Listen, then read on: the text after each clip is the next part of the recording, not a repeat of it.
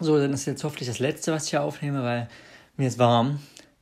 Das ist äh, sich als Spielleiter auftreten und da kann man halt muss man halt beobachten, bevor ich ein Spiel auswähle. Ähm, passt es, also welche Interessen und Bedürfnisse haben die Kinder? Stärk, äh, dann die Stärken und Schwächen der einzelnen Teilnehmer, dann wie ist die Alterszusammensetzung, wie viele Kinder sind das, die Erfahrung in der Gruppe mit Gruppenspielen, die Stimmung in der Gruppe und wie beeinflusst das Spiel die Gruppendynamik.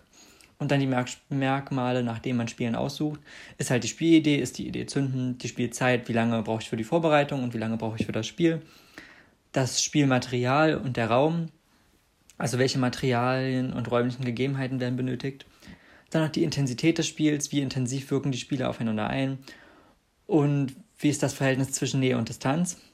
Dann noch die Beteiligung, also können alle Spieler mitspielen und wie stark muss, ich, muss man sich in das Spiel einbinden.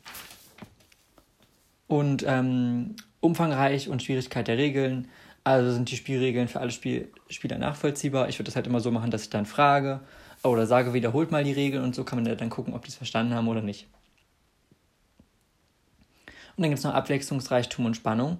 Also lässt der Spielverlauf spannende Veränderungen und Abwechslung zu und gibt es Spannungsmomente während des Spiels.